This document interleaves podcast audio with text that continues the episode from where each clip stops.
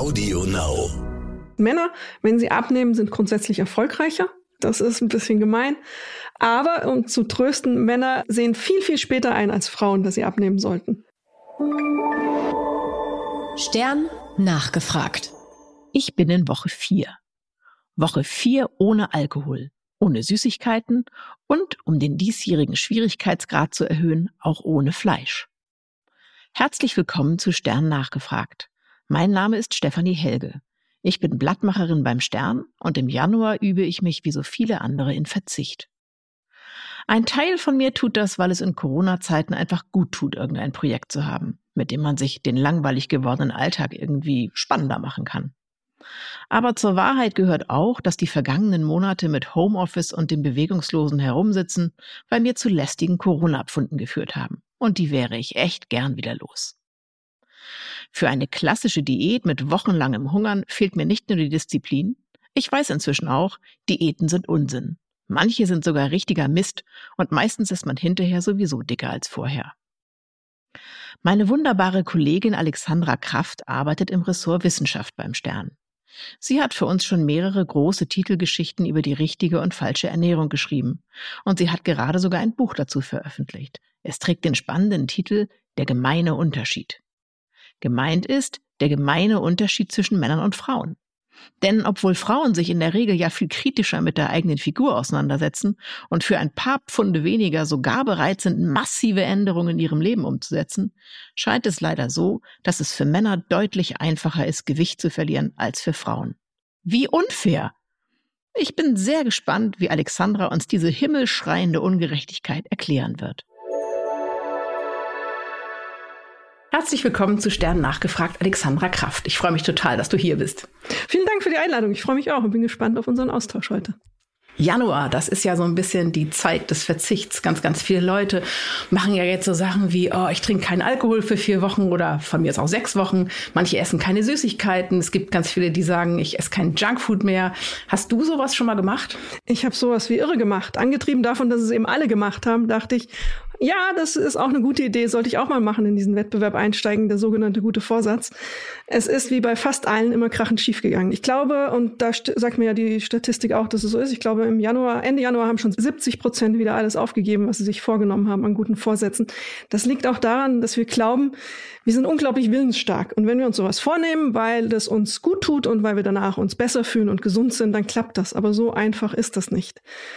Wäre es denn so, dass wenn man es durchhielte, also manche Leute schaffen das ja, dass sie irgendwie dann sechs Wochen sagen, also zumindest ich verzichte sechs Wochen auf Süßigkeiten. Ist sowas sinnvoll? Bringt das überhaupt was für den Körper?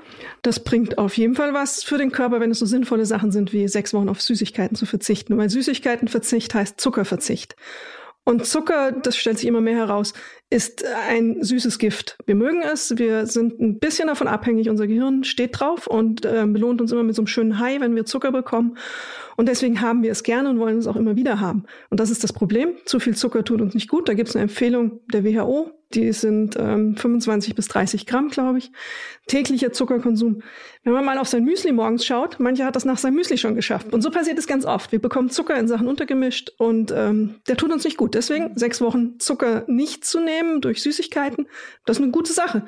Nur wenn man es nicht schafft, heißt das nicht, dass man willensschwach ist, dass man äh, faul ist oder dass man sich nicht durchsetzen kann. Das ist einfach unsere Psyche, die da Probleme mit hat. Kannst du das ein bisschen genauer erklären? Also ja. man hat ja immer das Gefühl, wenn man einen gewissen Vorsatz, der gerade sich mit Ernährung beschäftigt, nicht durchzieht, dass man selber ein Schwächling ist. Also mhm. dass man es einfach echt nicht drauf hat, Sachen durchzuhalten. Ja, man muss sich klar machen, dass ein Großteil unserer Handlungen, die Essen betreffen, Gewohnheiten sind. Das lernen wir von klein auf. Wir lernen es mit unseren Eltern. Wir lernen es schon im Mutterleib durch den Geschmack. Über die Mutter, ähm, was die Mutter isst, nimmt das Kind, das heranwachsende Baby über die Nabelschnur auch auf. Und das prägt schon den ersten Geschmack. Und so geht das weiter. Wenn die Eltern sich süß ernähren, viel Limonade trinken, machen wir das nach. Wir imitieren das. Und unser Gehirn lernt das.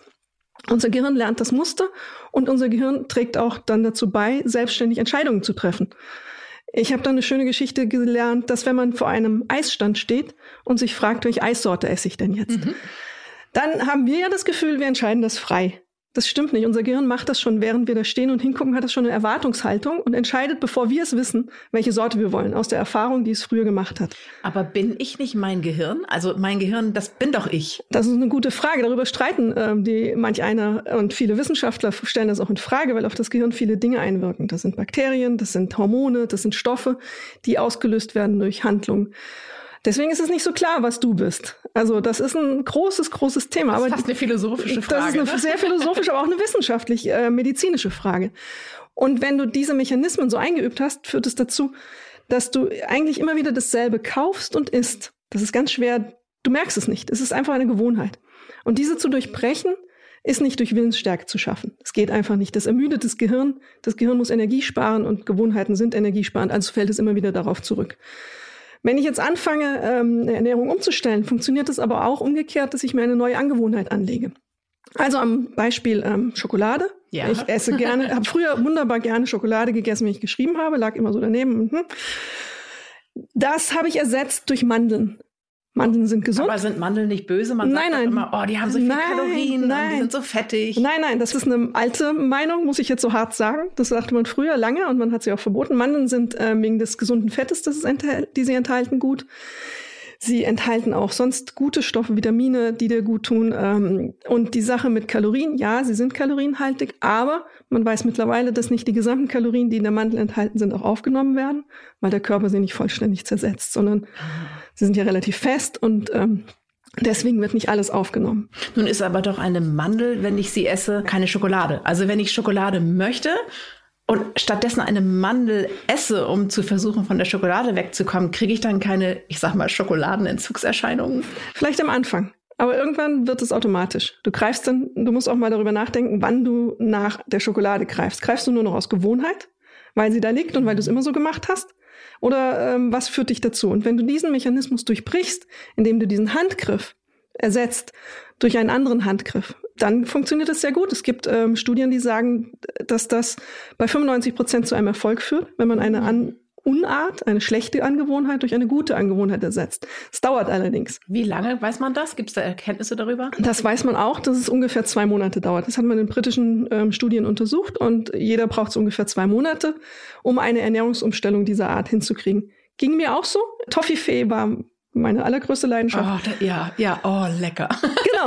Und ähm, das hat zwei Monate gedauert und dann ist es besser geworden. Und heute merke ich, ich habe kein Toffee mehr zu Hause, Toffifee mehr zu Hause, Mandeln, Cashewnüsse, manchmal auch Walnüsse. Funktioniert. Okay. Ähm, nun ist es ja so, dass du, äh, das Buch, das du geschrieben hast, dreht sich ja ganz viel darum, dass Männer und Frauen ganz, ganz unterschiedlich sind, wenn es daran geht, Gewicht zu verlieren oder auch Gewicht zuzunehmen. Also da gibt es einfach so große Unterschiede, dass man Männer und Frauen getrennt betrachten muss in diesem Themenfeld. Wenn jetzt ein Paar am 1. Januar beschlossen hat, wir ernähren uns ein bisschen gesünder, wir essen ein bisschen weniger, wir verzichten auf Süßigkeiten und die halten das diese zwei Monate durch. Wer von den beiden wird denn nach den zwei Monaten mehr abgenommen haben? Die Statistik sagt, dass der Mann mehr abnimmt. Das liegt an einigen äußeren Gründen, die Frauen nicht beeinflussen können. Das sind ähm, unsere Gene und darin ist es äh, tief verankert. Leider, Evolution arbeitet langsam. Wir ticken noch wie in Urzeiten. Wir sind die, das hört man jetzt nicht so gerne im 2021, Gleichberechtigung, Emanzipation. Wir sind die, die leider für die, ähm, den Forterhalt der, der Art ähm, wichtig sind. Und wir werden schwanger, in uns wachsen die Kinder. Und deswegen ist unser Körper nach wie vor noch darauf vorbereitet, eine Schwangerschaft durchzustehen. Und unser Körper ist immer daran interessiert, Speicher anzulegen, der weibliche, um ähm, eine Schwangerschaft gut zu überstehen und das Kind zu schützen. Deswegen legen wir Fettspeicher an Stellen an, die ähm, eher hartnäckig sind, also den Hüften. Gemein. Total gemein. Also den Hüften. Da ist es total schwer, aber das wieder abzubauen, weil es eben geschützt wird vom Körper. Es soll ja eben helfen für Zeiten der Not. Die Männer legen das am Bauch an. Da geht es relativ leicht weg, weil das sind Mengenesser, die brauchen das, um zu jagen. Die legen auch einen kleinen Vorrat da an, das ist schnell verfügbar und eben auch schnell wieder abbaubar. Wenn das Mammut erlegt war, wurde sich satt gegessen und dann kamen die Zeiten des Verzichts und die dauerten dann eben lange. Das haben wir heute nicht mehr, deswegen wächst der Bauch. Die Männer haben aber noch einen zweiten Vorteil. Sie sind ähm, von Natur aus mit mehr Muskeln ausgestattet. Mhm. Und diese Muskulatur führt dazu, dass sie mehr Energie verbrennen, weil Muskeln alleine schon ähm, einen höheren Energieumsatz erzeugen, also mehr Kalorien verbrennen. Auch dann, wenn sie die Muskeln nicht benutzen? Ja. Also das heißt, der Mann, der bräsig vorm Fernseher liegt, wird bräsig vorm Fernseher liegend weniger, nein, mehr Kalorien verbrauchen als eine Frau. Deswegen, ähm, wenn man mit seinem Mann auf dem Sofa sitzt, verbrennt der ein Gramm Fett pro Stunde und die Frau 0,8 Gramm. Ich finde es total ungerecht. Es ist ungerecht. Ich bin auch jeden Morgen ganz eifersüchtig auf meinen Ehemann. Der sitzt nämlich da und isst ähm, alles Mögliche. Der isst Müsli, der isst ähm, Honig, der isst zwei Löffel Zucker in seinen Kaffee, der isst dann noch ein Brot und dann ist er so langsam satt. Aber der nimmt nicht ein Gramm zu. Würde ich mich so ernähren, wäre ich kugelrund. Ist das auch der Grund? Also es gibt ja viel mehr Frauen, die auf gesunde Ernährung achten. In den meisten Familien sind ja nach wie vor Frauen auch diejenigen, die den Einkauf machen, die überwiegend auch immer noch fürs Kochen zuständig sind. Und also zumindest in meinem Freundeskreis gibt es deutlich mehr Frauen, die sich beschäftigen mit dem, was in den Lebensmitteln drin ist und was ihnen gut tut und so weiter. Und trotzdem werden Frauen leichter dick als Männer. Ja, das kann ich nur bejahen. Das ist so. Wir müssen uns mehr Mühe geben, um abzunehmen als Männer. Wir müssen uns deutlich mehr anstrengen. Und Männer sind auch dann erfolgreicher. Wenn sie versuchen abzunehmen, bauen sie am Bauch schlechtes Fett ab. Das ist dieses ähm, gefährliche Bauchfett, das Stoffwechselprodukte herstellt und für Entzündungen im Körper sucht und Krankheit sorgt und ist Krankheiten es, auslösen kann. Ist das dieses Fett, das sich so um die Organe genau. herumlegt? Und ich habe ich hab gelesen, dass dieses Fett ein Eigenleben ja. führt. Kannst du dazu was erzählen? Das ist mittlerweile ein eigenes Organ. Das nennt sich, ich kann dieses Wort nur schwer aussprechen, viszerales Fett. Ähm, klingt auch schon echt böse. Klingt böse. Ich habe es auch mal in einer Operation von Namen gesehen, durch so ein, wie nennt man das, Stethoskop reingeschaut. Und wie sieht's aus? Furchtbar. Das sind so kleine gelbe Kügelchen, die überall hängen und alles irgendwie in sich verpacken. Das war ein Mann, der hatte Übergewicht. Und ähm, Aliens im Bauch. Das war erschreckend. Es war wie so ein Teppich. Überall, der hatte auch, wächst auch überall rein. Und da war mir schon klar, was das Problem ist. Wenn die Leber umgeben ist von so viel Fett zum Beispiel, dann ist das natürlich ein Problem. Es wird von vielen mittlerweile als eigenes Organ angesehen, weil es Stoffwechselhormone produziert und Stoffwechselprodukte in den Körper abgibt, die Entzündungen auslösen und verantwortlich sind für Krankheiten wie Arteriosklerose, ähm, Diabetes, alles, was so in diesen entzündlichen Bereich geht. Und das ist das Fett, das Männer ansetzen, ja. wenn sie zunehmen? Genau, das ist das männliche Bauchfett. Ähm, wir Frauen kriegen das erst später, wenn wir in die Wechseljahre kommen und mehr Testosteron haben. Kann man so weit gehen zu sagen, dass eine ich sage jetzt nicht eine sehr übergewichtige Person, aber sagen wir mal eine, eine moppelige Frau gesünder ist als ein moppeliger Mann? Ähm, Figur sagt noch nicht so viel über den Gesundheitsgrad aus. Ah, erklär mal. Es gibt dünne Menschen, die von außen aussehen, als hätten sie kein Bauchfett. Da muss man reinschauen. Also das kann auch im Bauch stattfinden. Das muss gar nicht nach außen auswölben. Die Organe können auch innerlich umgeben sein von Fett. Da muss man schon sehr genau hinschauen. Das ähm, merkt man nicht am Anfang gleich, vielleicht später irgendwann im Laufe, beult es irgendwann aus, aber erstmal sieht man es nicht, lange Zeit. Beult das irgendwann aus. Beult es irgendwann aus, ja, ist so. Es, dann, wenn die Muskulatur nachlässt, kann das passieren. Und ähm, Natürlich, es gibt auch viele schlanke Kranke. Da muss man sich wirklich anschauen, wie sind die Blutwerte, wie ist der Körperfettanteil. Das ist nicht so einfach und man stellt sich auf die Waage und weiß, ob man krank oder gesund ist. Und die Statistik sagt auch, dass ähm, leichtes Übergewicht eher okay ist, eher besser sogar ist. Die Sterblichkeitsrate ist ein bisschen besser. Wo die Grenze liegt, weiß allerdings keiner. Du hast äh, vorhin kurz mal angesprochen, äh, dass auch Hormone eine große Rolle spielen, gerade in, in Frauenleben. äh, Gibt es beim Männerleben und im Bezug äh, Gewichtszunahme oder so irgendwas, was die Hormone da äh, bewirken? Oder betrifft es nur Frauen? Es ist brutal. Es betrifft nur uns Frauen und auch diese großen Wechsel. Wir sind ein Leben lang Wechseln ausgesetzt. Bis zur Pubertät alles gleich, eher Mann, Frau, nahezu alles gleich. Dann geht's los. Pubertät, Frauen, Östrogen. Wir werden schwanger. Nächster Hormonrausch wir kommen in die Wechseljahre, nächster Hormonrausch. Und das sind alles Umstellungen, die unseren Körper stressen, unseren Körper verändern und auch die Fettablagerung zum Beispiel verändern. Wenn Kannst du das kurz erklären? Also ja. wann, wann im Leben einer Frau ist der Zeitraum, wo sie am meisten und ungestraft futtern darf? So um die 20 rum. Um die 20 rum, wenn man nicht gerade ähm, übermäßig jetzt in sich reinschaufelt, ungesund in sich reinschaufelt, kann man da am meisten essen. Da ist der Stoffwechsel am fittesten, der Umsatz am größten. Man bewegt sich in der Regel auch noch ein bisschen mehr, als man es dann im Laufe des Lebens macht. Und deswegen ist das die beste Phase. Die Hormone ist okay, bereiten sich auf Schwangerschaft. Man legt gleich da diese ähm, Polster an der Hüfte an, das haben wir ja schon besprochen. Aber da läuft alles auf Hochtouren. Und dann ist der erste, die erste große Veränderung, wenn eine Frau ein Kind bekommt, korrekt? Dann, genau. Was passiert dann im Körper? Der Körper ähm, ist auch wieder daran interessiert, so viel wie möglich anzuspeichern und zu, dann dem Kind, dem heranwachsenden Kind zur Verfügung zu stellen.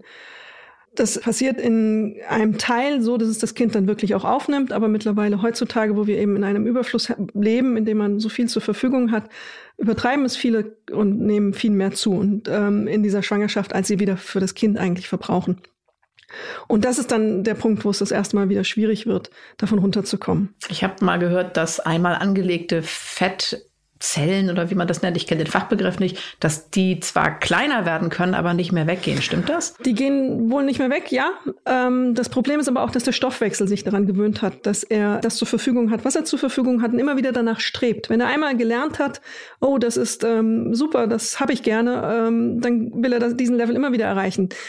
Deswegen gibt es auch ganz viele eben, die nach einer Diät dann auf einmal ganz großen Hunger entwickeln mhm. und ähm, viel mehr essen, weil der Stoffwechsel wieder danach strebt, nach diesem alten Wert. Mhm. Und das ist dann wirklich ganz hart, wieder davon wegzukommen, wenn man einmal einen gewissen mhm. Level erreicht hat. Wie ist denn das mit den Wechseljahren? Das ist ja dann quasi der nächste große mhm. Wechsel.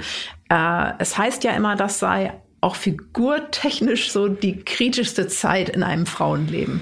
Das hat auf zwei Ebenen ähm, ist das problematisch. Zum einen figurtechnisch verändert es sich dadurch, dass wir ähm, mehr Testosteron in uns haben irgendwann, also das männliche Hormon, das auch in, bei uns entsteht im Körper und das Östrogen sinkt baut der Körper die Fettspeicher um. Er baut sie von den Hüften, von diesem Speicher für Schwangerschaften, den er dann augenscheinlich auch nicht mehr braucht, um. Es geht an den Bauch. Ähm, oh, das böse Bauchfett. Das böse Bauchfett, das tut uns nicht gut. Auch uns nicht. Die sind auch nicht geschützt dann irgendwann. Und das Zweite ist, dass es auch ähm, mit Stress einhergeht. Also wir haben diese klassischen Symptome, Hitzewallungen, ähm, nervlich vielleicht ein bisschen weniger belastbar und der Stress führt dazu, dass Frauen, Frauen sind traditionell Stressesserinnen, sehr, sehr gerne zu zuckrigen und fetthaltigen Nahrungsmitteln mhm. äh, greifen, weil sie sich danach besser fühlen. Und das Jedenfalls ist natürlich für kurze Zeit. Für kurze Zeit. Und das ist natürlich echt ein Problem. Dann wächst ohnehin schon die Neigung dazu, ähm, eben dicker zu werden, trifft auf. Wir essen noch mehr. Und der Grundumsatz des Stoffwechsels sinkt auch. Der sinkt pro Jahr. Und die Muskelmasse sinkt auch noch bei Frauen, die in den Wechseljahren sind. Also das ist wirklich der denkbar fieseste und schlechteste Zeitpunkt im Leben einer Frau. Kennst du diesen wahnsinnig fiesen Ausspruch, eine Frau in den Wechseljahren muss sich entscheiden, ob sie als Ziege oder Kuh weiterleben will? Nein, das habe ich noch nie gehört. Ich hasse diesen Satz. Das, das sagen, äh, ja, das ist so ein Spruch, der ganz viel gesagt wird, weil es gibt ja diese Frauen, die sehr dürr sind und sehr sehr, na, ich sag mal, sehr diszipliniert mhm. auch mhm. dürr bleiben. Und da sagen böse Zungen, die würden aussehen wie Ziegen. Und wenn man halt nicht so diszipliniert ist, dann wird man langsam zu einer Kuh. Ich finde es total frauenfeindlich und gemein, aber das wird relativ häufig gesagt. Das ist frauenfeindlich und gemein. Ich kannte es ähm, als Bleistifte und Radiergummis. Oh, das hatte ich noch nicht gehört. Ja, das ist ein bisschen netter als Ziege oder Kuh, oder? Ja. Du hast gerade darüber gesprochen, was so die Gründe dafür sind, warum Menschen dick werden. Und ich meine jetzt nicht die einzelnen Lebensphasen, sondern ich meine tatsächlich unsere Psyche. Ähm, man würde ja jetzt als Laie denken, man wird dick, weil man zu viel isst. Ist es so einfach? Ja, es ist einerseits einfach, andererseits ist es total kompliziert. Ja, man isst zu viel. Wir haben zu viel Angebot. Wir haben dieses 24-7. Wir können jederzeit an den Kühlschrank gehen, in den Supermarkt und können es in uns reinstopfen. Das ist überhaupt kein Problem. Das ist natürlich ähm, andererseits schon ein Problem für unseren Körper, der darauf nicht eingestellt ist, der eben auf Phasen des Mangels ähm, immer noch konzipiert ist. Die Uhrzeiten schlagen da auch wieder zu. Aber es hat auch viel mit Psyche zu tun. Was ich schon sagte, diese unbewussten Abläufe, die wir antrainiert bekommen haben, ist ein Faktor. Stress ist ein ganz, ganz großer Faktor. Aber es gibt auch im Körper eben Abläufe, die uns ähm, das Leben schwer machen. Dazu zählt unter anderem das Mikrobiom. Also die Millionen, ah, Milliarden sind es sogar, Bakterien, Viren, Pilze und alles, was auf uns und in uns lebt. Lass uns über das Mikrobiom später nochmal sprechen. Ja. Ich würde ganz gern einfach nochmal wissen, ob es, also wie entscheidend es eigentlich ist, wovon wir zu viel essen. Also ein bisschen habe ich das Gefühl, wenn ich dir jetzt zuhöre, dass es gar nicht so dramatisch ist, wenn man manchmal sehr, sehr viel isst, wenn man es von den richtigen Dingen tut. Genau. Also keiner wird davon krank werden, dass er echt zu viel Gemüse gegessen hat. Richtig, deswegen ähm, ist der Ansatz der Diäten ja auch so schwachsinnig, ähm, weil man da ja dem Körper etwas entzieht, was er eigentlich braucht. Wir brauchen Nahrung und ähm, wir brauchen aber die richtige Nahrung. Und ähm, für uns die richtige Nahrung ist ganz einfach. Wir können uns satt essen, wenn wir abnehmen. Das ist auch ein langer Irrglaube gewesen. Wir müssen hungern, um abzunehmen. Das ist ja so ein Ding. Also Frauen sind ja wahnsinnig kreativ, wenn es darum geht, Diäten so für sich selbst auszudenken. Also kenne ich auch aus dem Freundeskreis so und kennt man auch von sich selbst manchmal, dass man irgendwie denkt, okay, ab jetzt esse ich an fünf Tagen überhaupt nichts mehr zum Abendbrot. Ich verzichte darauf und ich mache mir ein Also es ist immer einen irrsinnig komplizierten kleinen Plan, den man sich so zurechtlegt den man nach zwei Wochen abbricht, weil man halt dauernd Hunger hat, dauernd schlechte Laune hat, Kopfschmerzen hat und ja, ist nicht durchhaltbar. Sind Frauen so? Frauen sind so. Ich habe eine junge Frau kennengelernt, die ist so Mitte 20 gewesen, Mara in Bayern, die habe ich besucht, die hat mal 160 Kilo, glaube ich, gewogen. Als ich okay. sie traf, mhm. als sie sich traf, hat sie sich halbiert. Und ähm, die hatte in ihrer Hochzeit alle Diäten dieser Welt durch. Die hatte mir Namen von Diäten gesagt, FDH natürlich, Cosmopolitan-Diät, die Blutgruppendiät und was diese Frau alles veranstaltet hat. Und es war immer so, dass sie am Ende der Diät wieder Hunger hatte mhm. und äh, wieder mehr gegessen hat und total gestresst war. Und Stress, wie schon gesagt, ist für Frauen kein guter ähm, äh, Moment, um abzunehmen.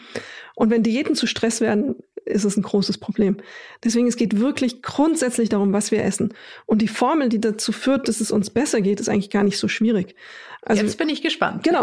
Man erwartet immer die großen, komplexen, weil wir es über Jahrzehnte so gelernt haben. Diäten sind komplex, sind kompliziert. Und hier die Nährstoffgruppe und jene Nährstoffgruppe.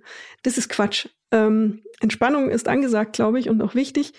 Man ähm, braucht eine pflanzenbasierte Ernährung mit viel Obst und Gemüse und längeren Essenspausen. Das ist eigentlich schon das Geheimnis. Mehr ist es nicht. Gilt das sowohl für Männer als auch für Frauen? Das gilt sowohl für Männer als auch Frauen.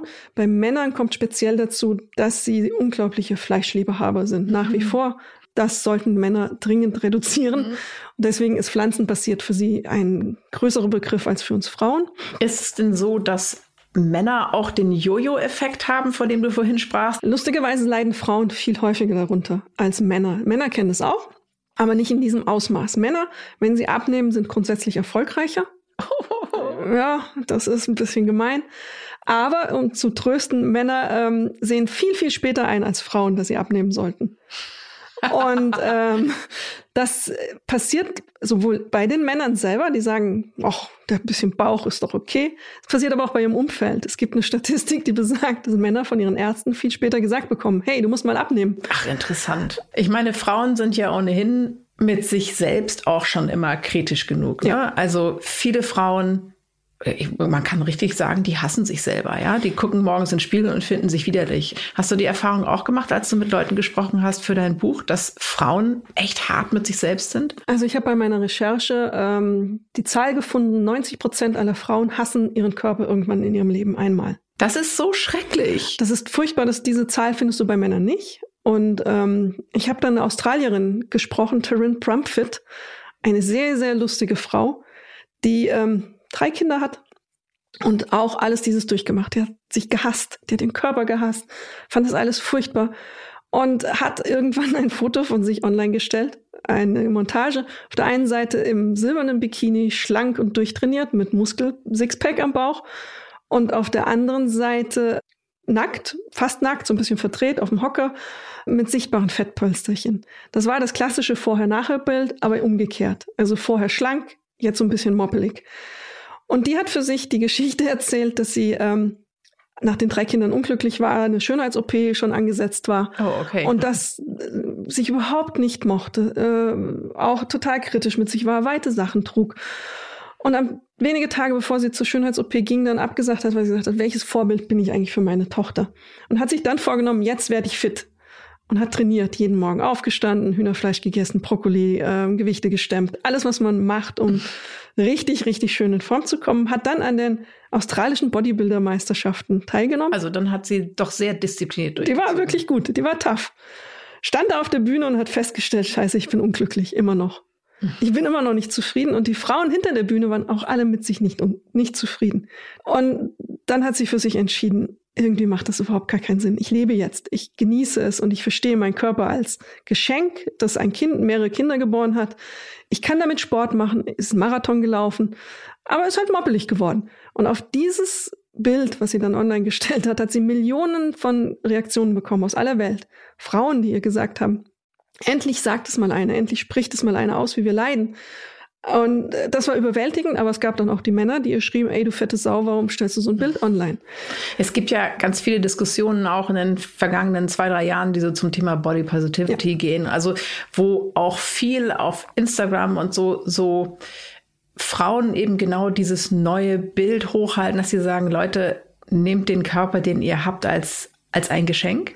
Ich verstehe das und finde das auch einen guten Weg. Mir stellt sich das aber auch immer so ein bisschen also ich finde es wahnsinnig schwierig, da ganz ehrlich zu sein, auch sich selbst gegenüber. Mir, ich gefallen mir persönlich auch besser, wenn ich ein bisschen weniger wiege, als wenn ich ein bisschen mehr wiege. Woher das kommt, ob aus Gesellschaft oder aus mir heraus, gibt ganz viele Dinge, die da zusammenspielen. Und ich finde es wahnsinnig schwierig zu akzeptieren, dass man vielleicht nicht ganz so aussieht, wie man gern aussehen würde das ist ein schmaler Grat auch. Und ähm, es gibt auch den Punkt, wo ich sage, ich finde die Bewegung und die, diesen Gedanken dahinter gut, weil eben so viele leiden. Also wenn ich sehe, dass kleine Mädchen schon anfangen, Diäten zu machen, ähm, dann zucke ich so. innerlich, krampfe ich echt zusammen. Und die Zahlen sind echt hoch. Und ähm, in den USA sieht man es auch. Da geht es früh los und ähm, mit Schönheitsoperationen bei Frauen auch, ähm, das ist krank, das ist nicht gut. Das ist ähm, dieser Vergleich, früher war es auf dem Schulhof, heute mit der ganzen Welt über Instagram. Jetzt ähm, ist dieses, ich bin, ich bin so, wie ich aussehe, finde ich klasse grundsätzlich. Wo ich ein Problem sehe, wenn es ins Extrem geht. Wenn jemand extrem übergewichtig ist, ist das nicht gesund. Es ist eine persönliche Entscheidung. Aber ich finde, dann ist es kein Vorbild. Mhm. Ich weiß, dass ich mir jetzt hier mit den Zorn vieler zuziehe, aber extremes Ungewicht, Übergewicht ist kein Vorbild, weil es ungesund ist. Also das heißt, du würdest schon sagen, äh, in dem Moment, wo die Art und Weise, wie ich mich ernähre, dazu führt, dass ich nicht mehr gesund bin, ist es an der Zeit, seine Ernährung umzustellen. Spätestens, ja.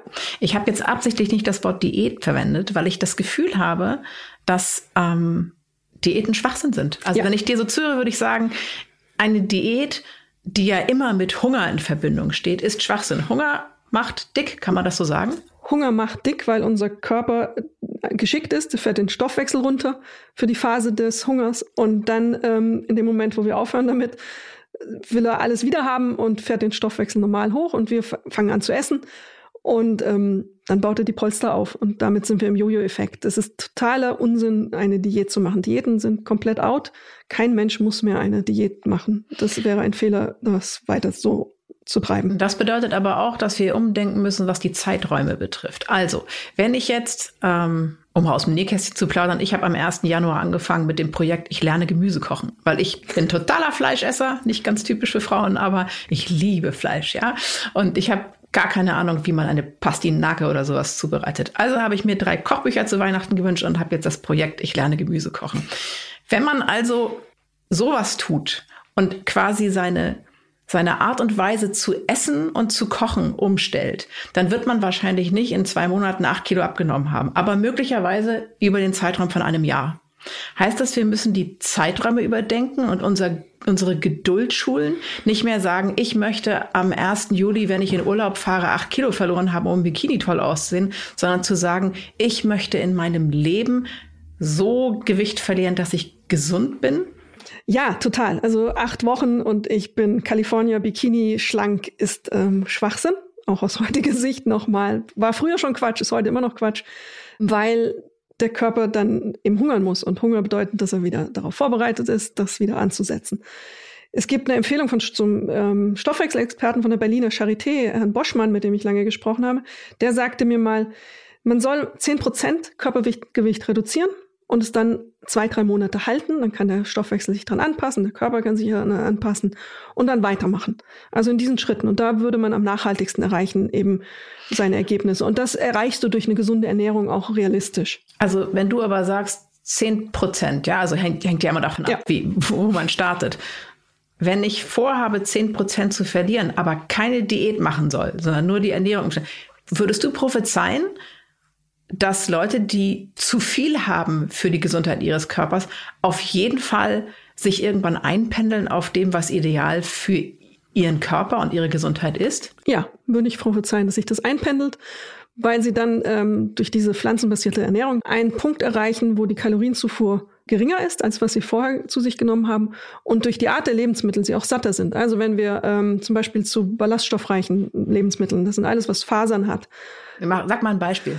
Was sind Fasern? Ähm, Sauerkraut, ähm, Karotten, Rotkraut, Hülsenfrüchte sind auch ähm, ballaststoffreich und all dieses macht satt, länger satt als ein Weißbrot. Das sind schlechte Kohlenhydrate, die wandelt der Körper unglaublich schnell um und in Zucker auch und dann kommt der Hunger wieder. Wenn ich ein Müsli esse, schön Getreide, nichts Großartiges trinke, kein Zucker, es gibt ja auch ungesüßtes Müsli, dann bin ich bis um zwölf vielleicht satt. Das heißt aber auch, Kohlenhydrate sind gar nicht so schlimm. Die Art der Kohlenhydrate, das ist die Frage. Es gibt gute und es gibt schlechte. Die schlechten sind in Weißbrot zum Beispiel, das mittlerweile Mediziner auch für eine Süßigkeit ähm, äh, halten, weil es so schlecht ist für uns, weil es eben in Zucker umgewandelt wird. Und dann gibt es das Gute. Und das sind so Sachen wie Hülsenfrüchte, Müsli, ähm, Süßkartoffeln zum Beispiel. Mhm. Also ein großer Unterschied, ob du eine Kartoffel isst oder eine Süßkartoffel weil diese Art der ähm, Kohlenhydrate unterschiedlich ist. Wenn wir festhalten können, dass Hunger ganz schlecht ist, um auf ein gutes Gewicht sich einzupendeln. Kannst du mir erklären, warum dann Intervallfasten so einen wahnsinnigen Boom erlebt? Denn beim Intervallfasten hat man ja auch zwischendurch einen knurrenden Magen. Also ich habe heute Intervall gefasst, ich hatte keinen knurrenden Magen, weil ich mich satt gegessen habe am Abend davor. Das ist ähm, nachhaltiges und gutes Essen gewesen. Ähm, Süßkartoffeln mit rote Beete und ähm, Pastinaken. Alles das, was du gerade lernst, ähm, habe ich gegessen. Das ist ein nachhaltiges Essen. Und jetzt hatte ich bis um zwölf, jetzt ein bisschen länger, Essenspause. Und ich habe keinen Hunger. Ich trinke dann was, ich trinke einen Tee, das ist ja auch okay. Und Wasser steht hier vor mir. Ich habe dann nicht das Gefühl des Hungers. Ist das etwas, woran auch du dich erst gewöhnen musstest? Also wenn man mit Intervallfasten, was ja als auch langfristige Ernährungsform durchaus geeignet ist, gibt es eine Phase, wo man quasi sich so umstellt innerlich, dass man zwar noch Hunger hat, aber nach einer Zeit hat sich der Körper daran gewöhnt? Mir ist es am Anfang schwer gefallen. Ich kann auch zum Beispiel, wenn ich an den Tagen, an denen ich nichts esse, keinen Sport machen, weil ich nicht diejenige bin, die dann laufen kann. Das merke ich, da fehlt irgendwas. Das gibt es wohl so eine Eingewöhnungsphase. Es gibt auch Leute, die können es gar nicht denen fällt es ganz, ganz schwer und die sind dazu nicht in der Lage, weil der Kreislauf nicht äh, mitspielt. Aber die große Mehrheit, das scheint zu funktionieren. Ist interessant, ähm, Intervallfasten funktioniert ja danach, dass man eine Phase ähm, dem Körper Ruhe gibt und dass er kein Essen bekommt, was dann allerlei Abläufe im Körper auslöst. Also das, was wir früher kannten, wenn das Mammut leer gegessen war und keine Beeren in Sicht waren, haben wir gehungert und das war für den Körper eigentlich ein Moment der Reinigung. Die Zellen haben dann Zeit, nicht immer zu produzieren, zu produzieren, Energie zu verarbeiten, sondern auch mal Reinigungsprozesse in den Gang zu setzen. Und das tut uns gut und das verlangsamt Alterung auch zum Beispiel. Und natürlich, wenn man an einem Tag ähm, für mehrere Stunden nichts isst, reduziert man ja auch die Kalorienaufnahme. Es ist einfach eine Rechnung, man nimmt dann, isst dann weniger auf eine sanfte Art und Weise. Bei Männern sagt man, 16,8 ist der Takt, 16 Stunden nichts essen und acht Stunden äh, ganz normal essen. Bei Frauen, die kleinere Zuckerspeicher haben, wenigstens ein Vorteil, sagt man ähm, 14 Stunden ähm, nichts essen. Ein großer Teil wird abgedeckt durch Schlaf und dann lässt man zum Beispiel das Frühstück ausfallen und fängt mit Mittagessen an. Und der große, große Vorteil ist, dass man dann sich richtig satt essen kann. Man muss nicht beim Mittagessen sitzen und denken, oh Gott, jetzt bin ich in der Fastenphase, jetzt darf ich nicht meinen Teller voll machen. Doch, mit guten Sachen, hau ihn voll, isst, isst dich satt. Das heißt, eine Kombination aus einer pflanzenbasierten Ernährung mit wenig Fleisch und Intervallfasten ist eigentlich eine perfekte Kombi, um dahin zu kommen, dass man ein gesundes Gewicht erreicht. Es ist eine einfache Kombi. Es ist erstaunlich einfach und ähm, nichts gegen deine Kochbücher, aber ich glaube, dass du äh, so viele Varianten, Gemüse gut zu kochen, gibt es ja eigentlich gar nicht. Also, Och, Otto, oder? Otto Lengi hat echt äh, Kochbücher gemacht. Das sind richtige Festessen. Das ist richtig toll. Also es ist nicht nur eine Pastinake, sondern eine Kombination okay. aus ganz vielen Sachen. Das ist wirklich sehr, sehr gut. Kann ich nur empfehlen. Aber es sind manchmal einfache Dinge. Was ich meine, ähm, ich will darauf hinaus, dass ähm, es für alle einfach bleibt. Frauen neigen dazu, eben diese komplizierten Diäten zu machen. Dann haben sie wieder Stress fressen, dann essen sie mehr Einkauf und was da alles dazukommt, um sowas zu organisieren. Männer kochen ja gar nicht. Also in der Regel fast nicht. Außer Showkochen. Außer Showkochen, das Steak. Der Mann hat das Tier erlegt und brät jetzt das Steak. Steak gemacht. Und ähm, deswegen, es reicht auch einfach ein paar Shiitake-Pilze zu nehmen, Olivenöl drüber, grobes Salz, in scharf in der Pfanne anbraten. Schmeckt wie Fleisch. Schön würzig mit, Würze, mit so Röstaromen. Ob du es glaubst oder nicht, ich habe gestern Shiitake-Pilze gekauft. Die kommen heute Abend in die Pfanne. Ich habe dir das Rezept geliefert. Ich würde gerne noch mal einmal kurz auf das Thema Sport kommen, ja. weil du es gerade ansprachst, dass du an deinen Fastentagen nicht so gerne Sport machst. Ähm, welche Rolle spielt Sport, wenn man Gewicht verlieren möchte? Für das Gewicht letztendlich gar nicht so viel, wie manche hoffen. Also es gibt ja dann den Plan und jetzt mache ich Sport und dann nehme ich noch zwei Kilo mehr ab. Das funktioniert nicht. Also um 500 Gramm abzunehmen, ich habe es gerade vorhin nochmal nachgelesen, weil ich die Zahl immer so unglaublich finde, muss man pro Woche 56 Kilometer laufen. okay, alles klar. Für 500 Gramm. Für 500 Gramm. Super. Das ist eine Tafel Schokolade, irgendwie so, die man damit vielleicht ähm, kompensieren kann. Deswegen, also äh, das heißt aber nicht, dass man keinen Sport machen soll, weil Sport allerlei andere positive Effekte auf den Körper hat, aber man nimmt halt nicht ab. Der, der Sport sorgt dafür, dass die Blutwerte sich verbessern. Der Sport sorgt dafür, dass die Gelenke besser ähm, funktionieren, in Bewegung bleiben, der Knorpel drin durchknetet wird, wenn man es richtig macht. Solche Sachen, die hilft uns aufrecht zu gehen und vor allerlei Zipperlei schützt er uns.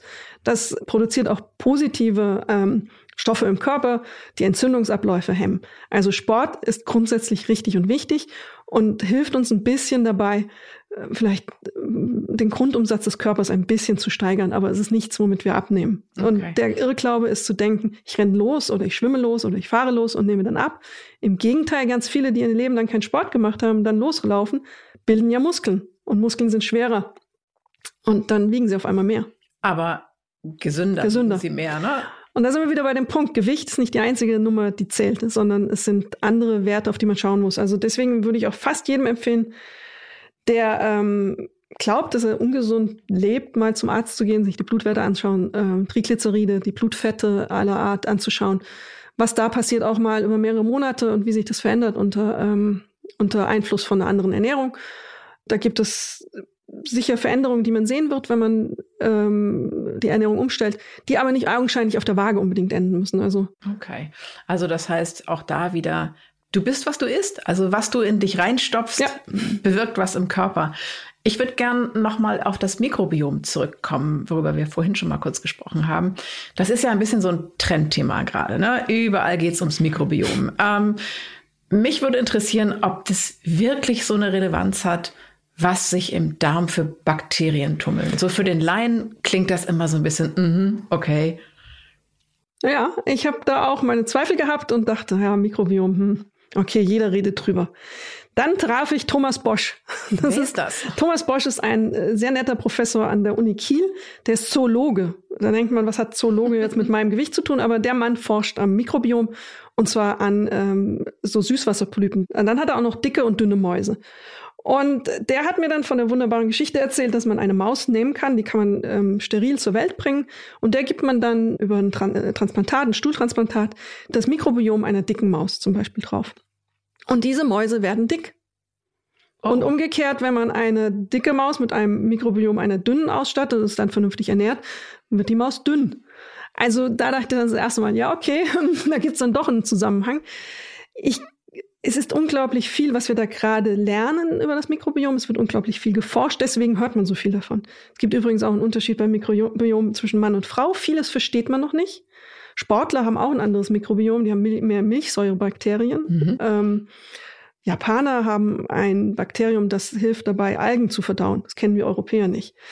Macht Sinn. Äh, und Mikrobiom verändert sich und Mikrobiome habe ich auch gelernt von Herrn Bosch. In Familien hat man ein einheitliches Mikrobiom, wenn der Hund hat dasselbe Mikrobiom wie der Besitzer.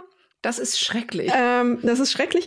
Und was ich total, weil wir vorhin schon drüber sprachen, wie weit sind wir eigentlich unser eigener Herr oder Frau, der erzählte dann die Geschichte, dass man auch ängstliche Mäuse nehmen kann, deren Mikrobiom auf eine so wieder sterile Maus überträgt und diese Mäuse dann auch plötzlich ängstlich sind. Also das heißt, es wird gemutmaßt, dass die Bakterien in unserem Darm für unsere psychische Verfassung ja. auch, also dass sie da einen Einfluss haben? Ja, und es gibt, das habe ich auch von ihm gelernt, es gibt Bakterien, die ähm, besonders geil auf Zucker sind. Hm. Und die werden natürlich von Zucker gefüttert und wachsen dann immer mehr. Und die bringen uns dann dazu, weiter zu essen, obwohl wir satt sind. Unser Kalorienbedarf ist gedeckt. Also wie ferngesteuert. Dann wie viel ich bin ich. Und das heißt also, wenn ich vor dem Eisladen stehe, im schlimmsten Fall wird mein Gehirn mir suggerieren, dass ich Pistazien nehme und die Bakterien in meinem Mikrobiom werden mir signalisieren, nimm drei Kugeln. Genau, ist furchtbar, oder? Das ist, das ist entsetzlich. Aber kann man denn auch, also wenn ich jetzt meine Ernährung umstelle, wie lange dauert das, bis ich dann mein Mikrobiom positiv beeinflusse? Das geht angeblich relativ schnell. Du kannst es sowohl negativ als auch positiv relativ schnell beeinflussen. Zwei, drei, vier Tage. Das geht so schnell. Also man kann es auch versauen. Also die Fertigpizza, die ähm, schön viel künstliche Geschmacksverstärker hat, ähm, viele Zusatzstoffe, von denen man eh nicht weiß, was sie im Körper anrichten. Wenn man die isst, dann ist man für viele Tage wieder versaut, was die Bakterien angeht. Und das heißt, durch eine langfristige Ernährungsumstellung werde ich wieder Herr meiner selbst. Mm, jein, weil die guten Bakterien haben ja auch äh, Verlangen, die wollen ja auch gefüttert werden und die steuern dich auch weiter. Also ich glaube, du kommst aus der Nummer nicht raus, dass dich deine Bakterien in irgendeiner Form steuern. Aber, Aber wenn meine Bakterien gesünder. mich zu einer Süßkartoffel führen, ist es wahrscheinlich für mich besser, als wenn sie mich zu einer Fertigpizza führen. Absolut, ähm, da kann ich dir zustimmen. Was ist die Mahlzeit, die nächste, auf die du dich freust, Alexandra? Ähm, wir haben eine Karotten-Erbsensuppe zu Hause. Auf die freue ich mich. Und die isst du heute Abend? Die esse ich heute Abend, wenn mein Sohn was übrig lässt. ich freue mich heute Abend auf die Shiitake-Pilze. Ich werde dir erzählen, wie es geschmeckt hat. Und ich danke dir herzlich, dass du heute hier warst. Vielen Dank nochmal für die Einladung. Hat Spaß gemacht. Also, ich fühle mich jetzt gleichzeitig bestärkt und entmutigt. Es ist offensichtlich wirklich so, dass kurzfristige Diäten Unsinn sind. Vermutlich macht also meine Gemüsekocherei, die mich dazu zwingt, gesünder und vollwertiger zu essen, total Sinn. Aber so wie es aussieht, wird es nicht reichen, das mal ein paar kurze Wochen durchzuziehen. Es müsste eine Lebensaufgabe werden. Ich muss mal schauen, ob und wie mir das überhaupt gelingt. Alexandra Krafts Buch erhalten Sie überall im Handel. Es heißt Der gemeine Unterschied, warum Frauen und Männer anders abnehmen und wie es beiden gelingt. Und es enthält auch Rezepte und auch ein paar Trainingsanleitungen für moderate Sporteinheiten. Also Sie können gerne loslegen. Ich wünsche Ihnen, dass Sie durchhalten, was Sie sich vorgenommen haben und dass Sie dabei nicht vergessen, dass auch Genuss zum Leben gehört. Ihre Stefanie Helge. Stern nachgefragt. Dieser Podcast ist Teil der Initiative Zeit, die Dinge neu zu sehen. Audio Now.